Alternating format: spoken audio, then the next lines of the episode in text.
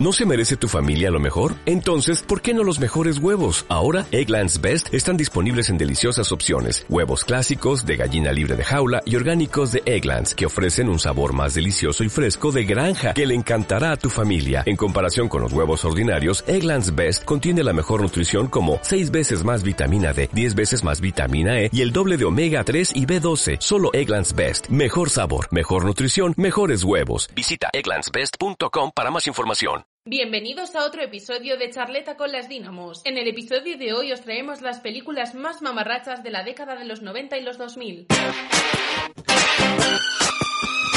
Bueno chicos, otro podcast y esta vez con tema fuerte, ¿eh? que aquí hay mucho que decir. Películas de los 90 y los 2000 y además mamarrachas o de temática adolescente. Que son nuestras favoritas, sin lugar a dudas. Mm, Tendrían que tener un género en concreto, pero bueno, estamos en proceso. Yo en su día las buscaba como comedias adolescentes en YouTube para ver cuáles salían nuevas. Este género empezó a valorarse gracias a Mean Girls, obviamente. Por Mm, favor. O sea, buenísimo. es una película que ha visto todo el mundo y a todo el mundo le gusta. Es que además todas las actrices que salen en esa película han tenido luego un poco su carrera, porque la Regina George es la Rachel McAdams y luego la Amanda Seyfried. Amanda Seyfried, Lindsay Lohan Ujú. y la otra que no me acuerdo cómo se llama ahora. La otra hace muchas películas navideñas en Netflix. Es que esta película, bueno, son dos, pero nosotros hablamos de la primera sobre Es que la Bueno, es que la segunda ni la he cabeza. visto, o sea, No ni me he existe. molestado. En nuestra cabeza no existe. Es un hito de nuestra generación, o sea, a día de hoy Mm. aún estamos todos unidos, los Sí. mamarrachos. Todos los 3 de octubre siempre es el Día Nacional de, De. Sí. Eh, los miércoles se lleva de rosa. Bueno,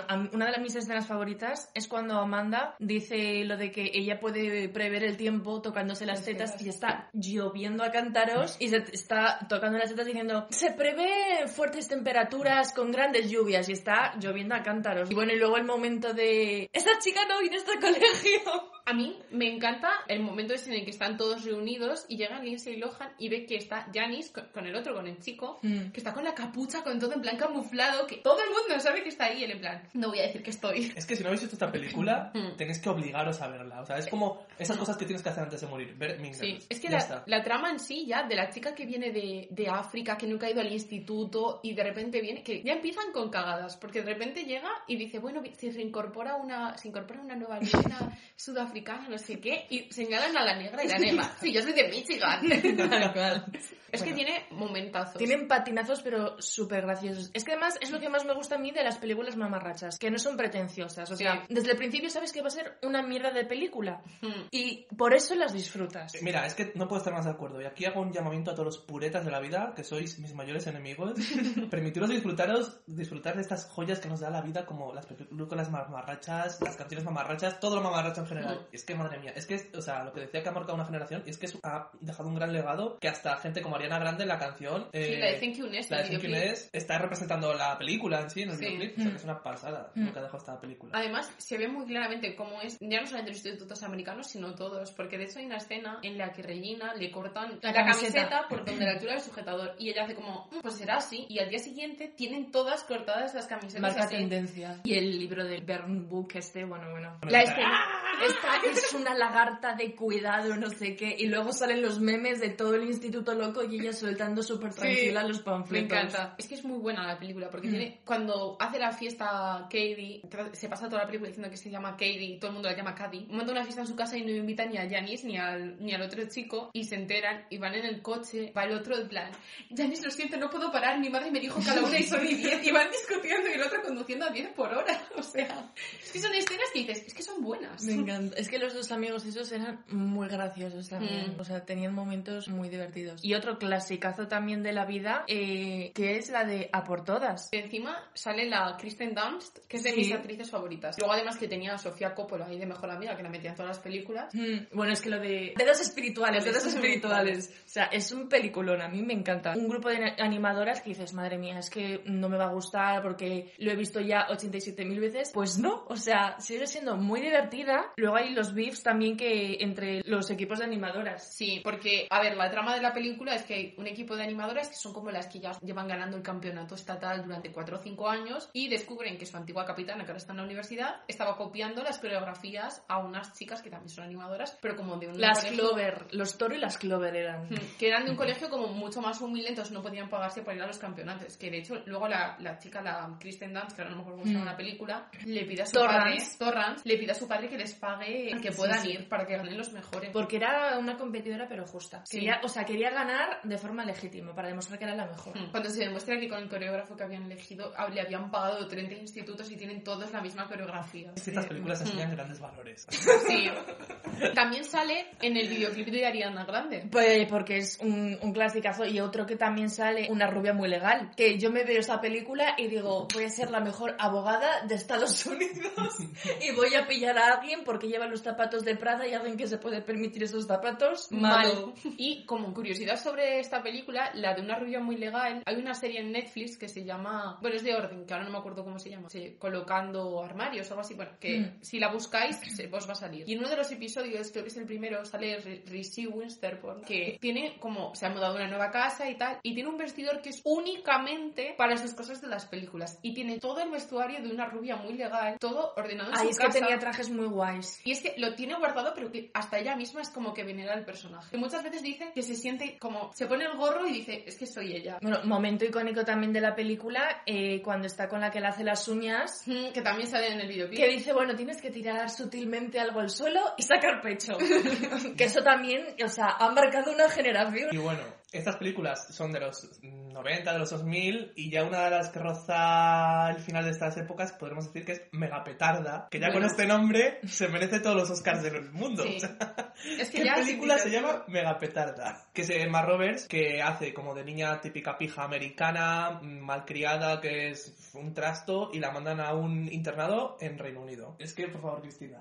Y ella, su objetivo es irse del internado porque no quiere estar ahí. Entonces, con sus amigas, o sea, sus compañeras de cuarto, deciden urdir como planes para ver si la logran echar. Y montan todas las liadas inimaginables para ver si la echan. Pero se forja una amistad, también se enamora del hijo de la directora. Y hay otra que es Harriet, que es lo peor. Ay, es que me encanta Es ese personaje. es, es- es lo peor, pero de lo bien que lo hace la chica. O sea, de lo mal que actúa, Exactamente. te cae bien. Porque es que es la persona más dramática del mundo. O sea, Pone unas caras. la hemos visto justo antes del podcast, Guille y yo, y nos hemos quedado con que eh, la mejor frase de toda la película es que se cae eh, de fiesta la protagonista, que es Poppy, y una de las profesoras le dice, puedes vomitar en mis manos si quieres. Es que la cosa es que este internado de chicas es como súper estricto, súper severo, que tienen que tratar todos ustedes, tienen que dormirse a X hora, tienen que vestir tal, no pueden... O sea, es como que forman a señoritas. Y claro, llega esta de América y es como, ¿qué me estáis contando? Dadme mi iPhone que quiero llamar a mi Sí. mejor amiga. Y es que está muy bien. O sea, Sí. es, malísima la película, es obviamente. mamarracha. Exactamente. Es malísima, por eso está bien. Bueno, y de una película que se llama Mega Petarda, no podemos pasar a otra película que no tenga un nombre igualmente de genio, como es El Caramelo Asesino. Gran obra que va a hablar Ana de ella. Bueno, yo es que la vi eh, hace un par de meses porque dije, mira, esta película con este título la tengo que ver sí o sí. Es de Oscar. Bueno, es que de hecho ganó muchísimos premios. Ninguno. Sale, la actriz es la de Embrujadas y eh, tiene la brillante idea, tres amigas, de secuestrar a la, la cuarta amiga que va a ser su cumpleaños y para celebrar el cumpleaños deciden fingir un secuestro cuando está durmiendo y la meten en un cajón de mamut que eran estas bolas de caramelo enormes, súper duras, se lo meten en la boca y la tapan la boca con cinta aislante, la atan y la meten en el maletero. Y cuando van a salir del coche para cerrar una foto en plan de pringada, se encuentra que eh, efectivamente se ha ahogado. Y dicen, bueno, pues para ir a la cárcel, deciden fingir, a ver, es un poco duro, quieren fingir que la han violado y la han matado en su cuarto, aprovechando que sus padres no estaban. Entonces, una de ellas es como que finge tener relaciones con una persona, mientras la otra está ya con el cuerpo súper tieso, eh, debajo de la cama, mientras la amiga está fingiendo tener relaciones sexuales. Todo esto para encubrirse y que la policía no les pille. O sea, Madre es mía. que, bueno, es que es digna de buscar esta película. O sea, después de esto, ¿cómo no la vais a ver? Yo la voy a ver. ¿Y sabes en Es cuál- un poco en plan como Carrie, pero, Pero a lo más mamarracho y a lo más estúpido que se pueda llevar. ¿Y sabéis en qué otra película también fingían mucho las relaciones sexuales? En Easy A, en español, Rumores y Mentiras. Que si no la habéis visto, eh, va básicamente de un instituto en Estados Unidos que están estudiando el libro de la letra escarlata. Y una chica que es Emma Stone se lo toma súper en serio, hace como favores a los chicos de su instituto, los más pringados, los que no tienen, no se comen un rosco, como que dice que se ha acostado con ellos, porque le montan el San Benito de que se ha liado con uno. Mm. Y entonces empieza como a decir, le- y le van los chicos en plan, te doy 10 dólares si dices que te has acostado conmigo, doy un vale de tortitas y si dices que nos hemos dado un beso. Y al final tiene un negocio montado que se compra todo de corsés, tacones, Mm. y va todo el rato con una A grabada roja en el pecho de la letra escarlata. Y sale la Amanda Bynes, que fue también muy famosa durante los 90 y los hablaremos 2000, ahora. que es como la antítesis de esta mujer, que es como la del club de la abstinencia y el club religioso, y están todo el rato intentando acabar con ella cuando en el personaje de No ha hecho no, ha nada. hecho nada realmente. O sea, Ya. no se ha acostado con nadie. Y de hecho luego se enamora de un chico que es Dan Ben Humphrey. Bradley, el que es Dan Humphrey. Hmm. O sea, con todo esto, ¿cómo no la vais a ver? Y otra de las grandes películas en la que salió Amanda Bynes en su época dorada fue Un sueño para ella, que sale también eh, Colin Firth, que es una americana que de repente es un poco, estoy pensando incluso eh, princesa por sorpresa, en plan Sí. del estilo, porque es una americana que vive en Chinatown, no tiene mucho dinero y descubre que su padre es un heredero riquísimo de Reino Unido y que va a ser, o que está postulando, creo, para ser primer Sí. ministro o algo así, o sea, súper influyente y con muchísimo dinero, que estoy esperando yo esa noticia también todavía, de que mi padre sea de repente el rey de un reino desconocido y yo soy millonaria. Ana es la próxima princesa de Genovia. Porque también habría que hablar de eh. Princesa por sorpresa. Por favor, Yo ¿quién la- no ha visto esa película? Yo la verdad que como último aporte a la de Un sueño para ella es que te dan muchísimas ganas cuando ves esa película de irte a Londres. Se ve toda la ciudad, van a los mercadillos, van a todo. Y tiene como una fotografía súper guay. Y ya, princesa por sorpresa.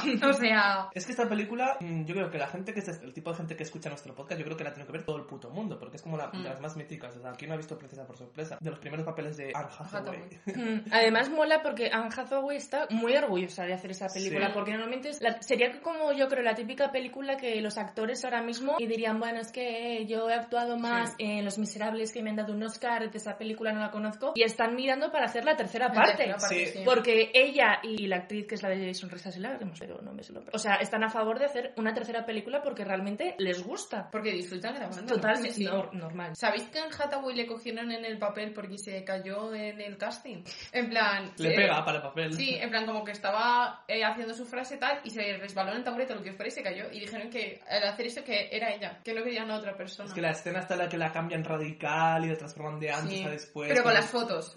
con el pelo. Está muy bien esta peli. A mí me gusta más la 2 que la 1. Y la A mí me gusta la 1, pero por el sentido de, pues eso, el cambio de look, es todo nuevo ¿no? y es de repente una chica estudiante que eh, la cambian el look y la van persiguiendo los paparazzis. Y la segunda ves más a ella con la realeza, que es cuando quiere Cuando le quieren quitar el reino. el reino porque es una mujer y ella dice, pues no me da la gana, señoros. ¿Qué? Feminist icon en ese, pro- en ese Es momento. que nos vemos representados porque es una Sí. pringada, como nosotros. Sí, O sea, pero totalmente, o sea, de hecho, en la segunda, la escena en la que va a caballo y le dice la abuela lo de las mujeres de nuestra familia Mm. no montamos así porque es muy complicado, tal, y tenemos una pata de palo que va y se le cae la pata de palo porque le ponen una serpiente tal al caballo para que se asuste. Y luego se cae otro día a una fuente, o sea... Y cuando quema, están todos cenando en la 1. Sí. ¿Y qué quema? El vestido del de al lado, Eh, ¿no? La chaqueta la del de manga de uno y, y le mete la mano en la cubitera Pues- de hielo para apagar el fuego. Yo vi o leí que eso fue, o sea, no fue Es intencionado. verdad, sí, que, lo, que sin querer eh, y que Anne Hathaway no sabía que se iba a propagar tanto el fuego y que se asustó Sí, y que- fue su idea la de meterla en la cubitera. Y en la escena también, que es natural, o sea, que es totalmente natural, que no es del guion, que también es que se cae, que es la de que están en las gradas y van dando y de repente como que se cae de una grada Ah. para otra. Eso fue ella que se tropezó y él le dijo como director de ¿quieres repetirla? Y dijo, no, porque quedaba muy natural. Hmm, Es que está hecha para Es el papel. que esta- ese papel Sí. es ella. Sí, Totalmente. sí. O sea, no se lo imagina, no me lo imagino en nadie más. Es que además lo tiene todo porque el momento dramático en el que se le estropea el descapotable, que está lloviendo Sí. y ya reniega de todo en plan de no puedo tirar más del carro y se echa a llorar en el descapotable, Tumbada. empapada. Bueno, bueno, yo ahí llorando, obviamente, un montón. Y yo, no sé si estoy equivocado, ¿no era el reino de Genovia como Andorra? Sí, o sea, en la película se dice que es un... re- Porque claro, eh, llega la abuela en plan de, eres la reina de, de Genovia, y la otra se queda como, excuse me, what is that? Y en la película te explican que es un reino muy pequeñito que está entre Francia y España. Claro. Pues un sitio muy pequeñito entre Francia y España, Andorra. Y además están todo el rato hablando como de las montañas y tal, y entonces todo el mundo decía que era Andorra. Pero es que queda mejor decir que eres princesa Genovia, de Genovia que que de Andorra. Andorra. Bueno, ¿qué os parece si pasamos Sí, sí, sí, a, a otra película más? Yo creo que podemos hablar ahora de Este cuerpo no es el mío. Bueno, Otro peliculón de ella bueno. en el que cambia el cuerpo con su madre. Que van a un chino, se llevaban a matar y no me acuerdo, fue cuando se acuestan, porque Sí, las hace al- como sí. una especie de vudú la china y se acuestan por la noche y cuando se despiertan están cada una, eh, obviamente, en el cuerpo de la otra. Y tiene que ir la madre, que es psicóloga de prestigio y tal, al instituto y la chica eh, tiene que ir a atender pacientes y pasa de los pacientes en plan de, bueno, sí, no me cuentes tus De movidas, hecho, tronco. en el único que le presta atención es uno que dice, le he leído el diario a mi hija y ella, ¿cómo le lees el diario a tu hija? Eso es lo último que hay que hacer. Que luego encima la madre se, se pone, porque la chica, la hija, toca la guitarra Es y se pone ahí, sí. se tiran de- por el público y todo el mundo adora a la Bueno, madre. De es que la parte final Sí, y el novio de la, de la hija se enamora de la madre. Sí, sí, sí, tiene como un crash y, y luego sí que consigue a la hija, porque era un poco creepy. Sí, sí, sí. O sea, se enamora de la madre porque tenía la personalidad de la hija. Y luego que la madre se... Ya llega un momento en que se empieza a volver loca. Y de porque la hija eh, decía lo típico de es que este profesor me tenía manía y la madre se cansaba de que suspendiese y descubrió que efectivamente le tenía manía a la hija por culpa de la madre porque cuando eran jóvenes la había rechazado para ir al baile entonces estaba resentido 87 años después Sí. y llega la madre con el cuerpo de la hija en plan de tú lo que pasa es que eres un resentido porque mi madre te, mi madre te rechazó porque eres un pringao no sé qué no sé qué o sea, Sí, bueno y que- la escena sí. que decíamos de la guitarra que están tocando y está Lindsay Lohan pero realmente su madre Sí, que no sabe hacer nada. no sabe tocar la guitarra y sale de detrás la madre, que en teoría es Lindsay Lohan, tocando la guitarra y sale Lindsay Lohan moviéndose en plan de, bueno, estoy haciendo Pero es que encima lo tocando como si estuviesen tocando en la iglesia. Y la película en sí es que tiene escenas súper graciosas, hilarantes de devuélveme mi cuerpo ya, mamá, por favor, porque es que tengo una cita con este chico y es Mm. muy buena. Es que bueno, Lindsay Lohan ha dedicado su vida a darnos únicamente cine mamarracho. Entonces es que la- no la podemos respetar más. Porque una gran película que nos ha dado es Devuélveme mi suerte, que es buenísima. O sea, es que es la típica la película mamarracha, por favor. O sea, va de la protagonista, no me acuerdo el nombre, pero vamos, que es Lindsay Lohan, que es una. mm, trabaja como en una agencia de moda, ¿no? Eh, es Sí, publicista, es yo creo. Y es súper, bueno, es súper exitosa porque tiene una suerte que te cagas. O sea, en toda la vida tiene suerte. Y la tocó organizar una fiesta de disfraces y ahí pues se lía con un chaval, que el chaval es el más gafe de la puta vida porque tiene una suerte horrible y se intercambia las suertes por el beso. Entonces a la chica esta la empieza a ir pero fatal, es una, la echan del trabajo, Se le inunda el piso. se le inunda el piso y pierde todo, la toca vivir con las amigas que también les jode Les el talla el piso. secador. Sí, sí. Y, Y al claro, final- al chico le empieza a ir muy bien, porque Sí. coge toda la suerte, que era el representante de McFly. Que ya habréis, Es oído, verdad. ya habréis oído los anteriores podcasts y sabréis que Ana es su principal fan en España.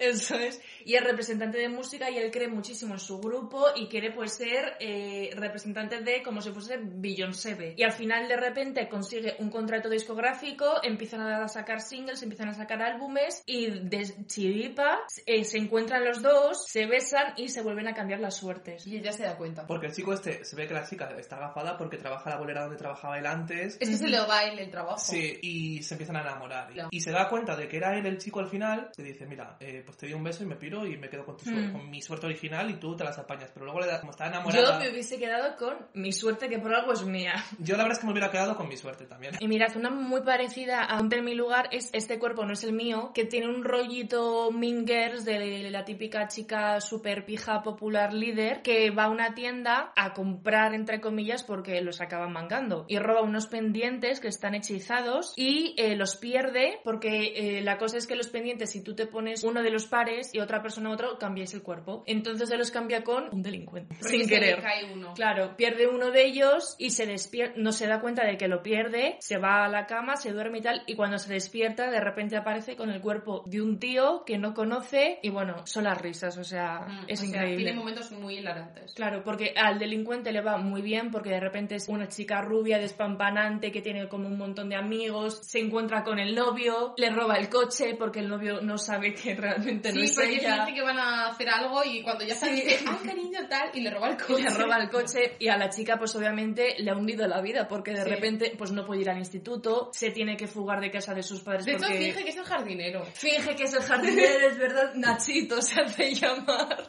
Y me encanta cuando va donde sus amigas en plan, pero chicas, que soy yo. Hacedme cualquier pregunta. Con el cuerpo del delincuente. Claro, claro, sí, sí, sí. Y además eh, tiene una cosa así un poquito más moral para dar estos valores tan preciosos que nos inculcan las pelis mamarrachas. Y es que va intentando hacer como redimirse con todas las personas a las que le hizo bullying y al final todas se solidarizan para conseguir el pendiente. Eh, a mí me encanta el momento en el que van de fiesta y ella no se da cuenta de que está en el cuerpo de un hombre de 50 años y se pone el crop top, el no sé qué, que dices, Mm. me encanta. Clasicazos también donde los haya, Clueless. Yo creo que Clueless y Mean Girls ya por todas sería como mi top 3 de favoritas. Sí, O sea, yo creo que de esta época sí, y que tengan temática rollo instituto, porque otras sí que es verdad que son muy buenas, pero ya son una temática más de gente más mayor. Pero de temática de instituto, que Clueless además es una reinterpretación del clásico de Jane Austen de Emma. A mí Clueless me encanta. De hecho, también eh, no, es, no sé si fue Ariana Grande quien hace en el videoclip Iggy Azalea y Charlie XCX, la de Fancy. Pues ellas dos eh, vistieron con los trajes Es de Cher. el traje de cuadros. El amarillo, mítico. ¿Y de qué va Clueless? Pues es una chica que tiene un padre que es abogado muy famoso, muy rico, y este padre eh, tuvo un matrimonio y de ese matrimonio la mujer tenía un hijo, pero no son hermanos de verdad. Lo que pasa es que le sigue manteniendo como si fuese un hijo. Y entonces eh, se enamora. El, el hijo este que no es hijo, pero como si lo fuese, y le- de hecho va mucho a, a su casa, creo que trabaja también en el buffet Sí. como ayudante y tal, porque creo que está Mm. estudiando Derecho también. Y la chica pues es como muy pija y al principio la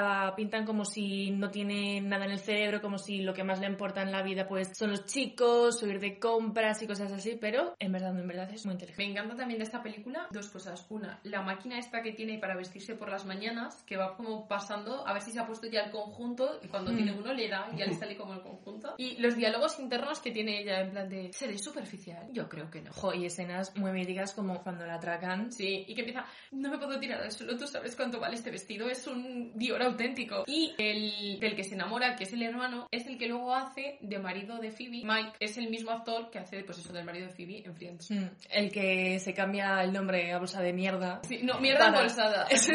Para que Phoebe retire el nombre que se ha inventado también porque es la venada del día que la ha dado. Sí. Bueno, yo ahora quiero hablar de cómo perder a un chico en 10 días, porque me parece una de las mejores películas de comedia romántica de esta época y de todas, Mm. porque es muy buena. Que es básicamente una chica que se llama Andy, que eh, trabaja en una revista de moda, pues estilo Cosmopolitan, y que pues están, tienen que hacer pues artículos de diferentes cosas. Y ella decide hacer un artículo que se titula Cómo perder a un chico en 10 días, para darles consejos a las chicas de lo que no tienen que hacer en una relación. Y por el otro lado está Matthew McConaughey, que es el chico del que luego va a intentar eh, que se enamore de ella, y él tiene una apuesta, por otra parte, con unas de su oficina para conseguir una cuenta, porque él es publicista, que es que tiene que conseguir enamorar a esa chica. Entonces tienen Porque como es un vividor. Sí, porque tiene intereses opuestos. O sea, Por un lado se quiere, una tiene que conseguir que le deje y el otro tiene que conseguir que, Que se enamoren. juntos. Entonces, claro, eso pues crea unos momentos graciosísimos de intento estar loca, al momento intento no estarlo. Mm, De hecho, hay un momento en el que está ya, porque creo que son solamente 10 días el de la Sí, sí. apuesta de ambos. Cuando ya está llegando al final, cada vez ve que encima el chico, obviamente, como tiene la apuesta, no va a cortar con ella porque él también tiene la apuesta y que tiene que seguir con ella. Y la chica ve que no va a cortar con ella y empieza a tener presión, empieza a tener más prisa y hace como una reunión de amigos sin avisar que están jugando al póker o algo así. Sí, Y se presenta y empieza a actuar como una novia eh, súper mm, controladora, posesiva, loca. Empieza a darles comidas, empieza a hablar de todos los amigos, a atrapar los trapos Sí, sucios. Bueno, bueno. buenísimo. Sí, y sí. luego le pone eh, a su, al pene del chico le llama princesa Dorita. Les lleva un perro, les obliga a ir vestidos igual. A ver, un perro un, un ca- Muy muy feo. feo y muy pequeño. Ella también se, se enamoran en cierto modo porque dentro de todo lo de las apuestas de ambos tienen como momentos buenos y se Sí. dan cuenta de que realmente sí que se gustan. Y de cómo perder a un chico en 10 días pasamos a 10 razones para odiarte. Me hace mucha gracia por una parte y por otra siempre me da mucha pena toda la situación. Básicamente es una chica que es la hija perfecta, la estudiante perfecta, la hermana perfecta, todo perfecto. No sale, de hecho no tiene amigos, tiene en plan conocidos y tal, pero no sale por ahí. Y la hermana pequeña tiene un novio, tiene muchos amigos, quiere ser popular, quiere ir a las fiestas y le dice el padre no vas a salir a no ser que salga tu hermana, porque sabe que la hermana no va a salir. Lo que pasa es que la hermana eh, pide a un chico que haga que se enamore su hermana para que salga con él a la fiesta y al final efectivamente se enamora. Qué bonito y qué poco predecible. Qué poco predecible sobre todo, sí, sí, nadie se esperaba ese final. Estas Nadie. películas no son para plot twists. es- Sabes cómo va a terminar, pero lo disfrutas del camino. Sí, y una película muy bonita que a mí me encanta. El sueño, El sueño de mi El vida. de mi vida. ¿Quién la conoce sin nadie? Es muy bonita esta peli. Yo creo que es bastante vieja ya. Y va de una Sí. chica que es bastante pringadilla, de 13 años, como que, pues eso, pues, desea ser adulta con todas sus fuerzas, le encantaría, pues eso, tener la independencia y desde en su 13 cumpleaños desea tener 30. Entonces yo creo que como que se despierta al día siguiente con 30 años y ya como que tiene la vida de adulta de repente y le empiezan a ir las cosas mal, como siempre suelen ir. Y ya siempre ve que tiene mil responsabilidades, la relación con su familia es distinta. A ver, siendo mamarracha es como de- muy de sentimental, como de valores. Es la- bastante dramática, sí. La conoces siendo una niña de 13 años. Y luego de repente tiene 30 años, que tiene lo que siempre ha querido, sale con un novio de repente que incluso ya se queda flipando en plan de, eh, no me puedo creer que esta persona sea mi novio, eh, gana mucha pasta, tiene un piso de la hostia. Y claro, ves que todo es genial, pero con sus padres no se habla porque ha dejado de visitarles y han tenido bronca y tal y han dejado de hablar. Su mejor amigo, amigo intimísimo, descubre que después de la fiesta de cumpleaños de los 13 tuvieron una discusión y nunca más han vuelto a hablar y de hecho como que va a buscarle en plan de, oye, que tengo este problema, me ha pasado esto, que es Mark Ruffalo. Y, y claro, se le- y Mark Ruffalo se queda flipando en plan de, eh, ¿qué haces en mi casa? Porque hace 20 años que no nos hablamos. Pasan muchas cosas Pero- que yo siempre termino llorando con Es que esta es- película. yo también, porque es muy emotiva. O sea, me gusta mucho esta peli, la verdad. Yo creo que además es también muy emotiva porque, a ver, es que a quién no le ha pasado tener 10 años, decir mi vida es una mierda, quiero tener Sí, 20 y quiero ser total. adulto. O sea, yo la he visto de- como de niña y, y ya mm, de adulto. Y yo creo que también te pasa que empatizas mucho de decir, joder, es que es verdad que cuando eres niño quieres crecer. O sea, tú te piensas que tener 30 años es una realidad Sí. completamente distinta a, lo, a como de verdad es. Total es. Sí, porque te ves ya independizado Claro. con tu dinero, tu casi familia, todo. Y te ves ya Independiente, exitoso. Sí, Pero exitoso. reali- la realidad es que la mayor parte de la gente a los 30 da gracias si tienes un trabajo digno, con un sueldo estable. Da gracias si te puedes independizar. O sea, te puedes independizar de una cosa que no sea un zulo. Bueno, yo ahora quiero hablar también de otra, de que es El Diablo Viste de Prada. Hay O sea- varias actrices de los 90 y de los 2000 que es que se repiten en todas las películas. Sí. Da igual de cuál hables. Amanda Seyfried, eh, Lindsay Lohan. Lindsay Lohan, la Rachel McAdams. Es que salen en casi todas. O sea, da Mm. igual en cuál hables, que es que eran como las estrellas de esa generación. Yo, de hecho, tuve que ver El Diablo Viste de Prada en su día, aparte de las 800 veces que me la había visto antes, para una- un trabajo de economía sobre cómo funcionaban las revistas por dentro. Porque es como muy ilustrativo también de que, de hecho, dicen que el personaje de Meryl Streep estaba basado en Anne Wintour y que ella se Es quejó un mucho. rumor. Y ella se quejó mucho porque decían que la trataban como alguien sin corazón y que ella sí que lo tenía.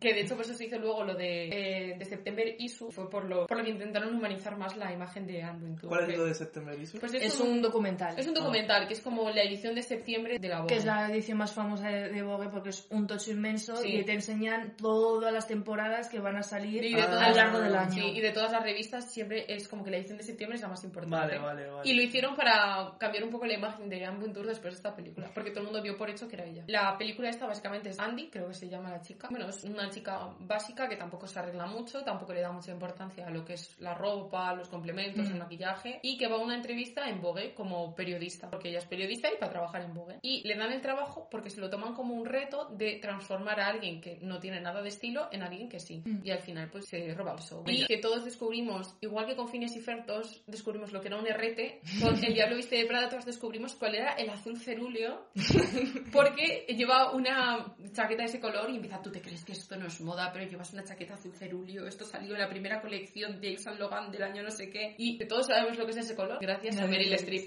Total. Y bueno, y de hecho tienen un monólogo buenísimo en los Oscar, eh, Emily Blunt y Anne Hathaway hablando con Meryl Streep, que Meryl Streep no participa, pero la hacen Sí. participar y pasa en cero segundos de ser Meryl Streep al personaje. Es que se mete un montón. Y ese monólogo es muy divertido. Es que Meryl Streep. Es que la película en sí es muy divertida y tiene un final además muy bonito. Al final, El Diablo Viste de Prada es una película de todas las que hemos dicho, quizás más, entre comillas, madura, más Sí. seria. Pero a ver, no sigue, si- sigue siendo una mamarrachada pura y una película chorra. Y para mamarrachada, que yo creo que es, o al menos más eh, en Europa es más desconocida, que es John Tucker debe morir. Yo Que no la conozco. Yo tampoco. No la conocen ni Chris ni Guille. Y yo la vi hace un par de años porque sale la chica de Pitch Perfect y sale también Sofía Bash, que es la de One Hill. Y John Tucker es el chico más popular del instituto y es guapísimo, esta atleta lo tiene todo. Y Qué sale raro. con tres chicas a la vez engañándolas. Y claro, va un y le dice, eres el amor de mi vida. Y al día siguiente va la otra y dice, eres el amor de mi vida. ¿Qué pasa? Pues que lo descubren. Entonces las tres se juntan para hundirle la vida. Y Me llega- parece bien. me parece súper bien, porque sí, porque además se hacen muy amigas para hundir al John Tucker. Y cogen a una chica que es un poco pringada, súper desconocida, para que haga que el John Tucker se enamore de ella, le deje y le destroce los sentimientos como John Tucker hizo con las chicas. Sororidad. Bueno, y como ya habréis escuchado en los otros, en los otros podcasts, nosotros somos muy fans de Hilaridad. Así que aquí nuestro homenaje para ella al hablar de una de sus películas más mamarrachas, Una Cenicienta Moderna. De la película esta, me encanta cómo pintan a las hermanastras. Súper gracioso. O sea, si la veis, me daréis la razón. Porque las pintan de estúpidas. Hay una escena que están en un lavado de coche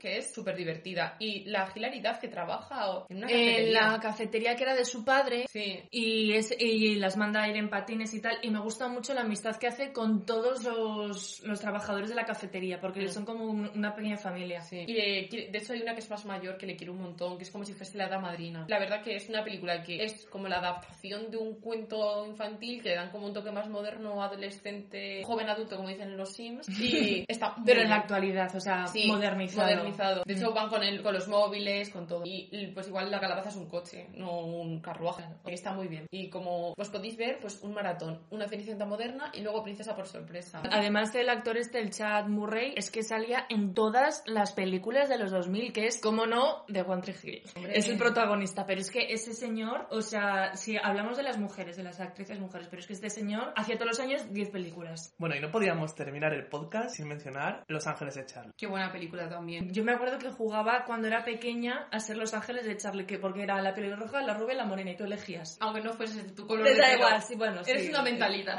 da igual, sí. ¿Cuál erais? A mí me gustaba mucho la pelirroja y es que ahora la veo y era Drew Barrymore y yo creo que sigue siendo mi favorita porque era, o sea, estaba Cameron Díaz la rubia que es como la más hija, la más que hacen más tontita entre comillas, que ninguna tiene ni un pelo de tonta, pero bueno, un poco el cliché. Luego estaba Lucy Liu que era la morena y era como el cerebro del equipo, la más atleta de todos y tal. Y luego estaba Drew Barrymore que era la pelirroja a la que la más macarra de todas, la que se la pelaba todo. Yo creo que era muy Cameron Díaz. Te pega Cameron Díaz. y la Yo rubia, creo que sí. era muy el personaje porque era como así más pijita, más tal, y Mm. yo me identificaba un poco más. Porque la Drew Barrymore me gustaba, pero era eso, era como muy macarra. Yo Era decía- más macarrilla, decía, es que yo no me veo ahí dando una patada a la puerta.